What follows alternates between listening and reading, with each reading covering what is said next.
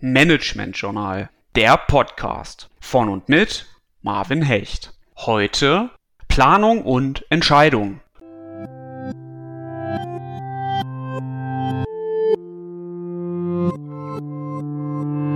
Um den Begriff der betriebswirtschaftlichen Planung zu verstehen, muss man sich zunächst fragen, welchen Anlass beispielsweise ein Betrieb überhaupt hat, zu planen.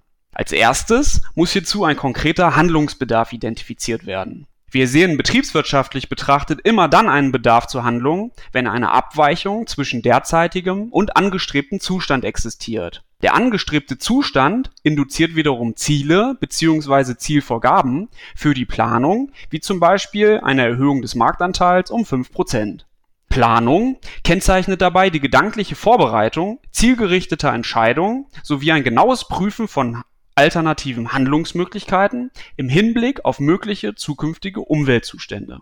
Im Anschluss an die Planung erfolgt die Entscheidung für eine zukünftige Handlung Dazu kommen wir später. Betrachten wir ein Beispiel.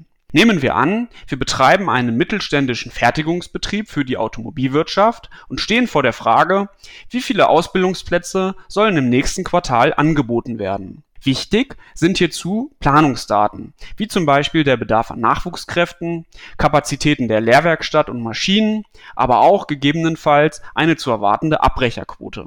Einen weiteren relevanten Faktor stellt der Planungszeitraum dar. Das Ziel, welches wir mit unserer Planung verfolgen, ist eine möglichst genaue Deckung unseres definierten Bedarfs.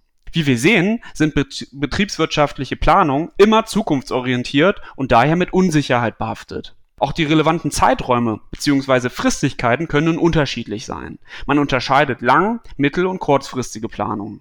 Interdependenzen zwischen den aus der Planung resultierenden Entscheidungen machen die Planung letztendlich sehr komplex. Hilfreich ist es daher, Planung zu systematisieren und in drei Phasen zu gliedern. In Phase 1 wird die Problemstellung zunächst definiert um das Problem besser beschreiben und strukturieren zu können, wird es analysiert und dabei gegebenenfalls in handhabbare Teilprobleme zerlegt. Nun können konkrete Planungsziele festgelegt werden, die sich aus den übergeordneten betrieblichen Zielsetzungen ableiten. In der zweiten Phase suchen wir nun nach sinnvollen Handlungsalternativen und stellen im Rahmen einer alternativen Analyse die jeweilige Durchsetzbarkeit der Handlungsoptionen sicher Abschließend konkretisieren und legen wir adäquate Alternativen fest. Die dritte Phase dient letztendlich der Bewertung aller Handlungsalternativen auf Grundlage der prognostizierten Daten und im Hinblick auf die Betriebsziele.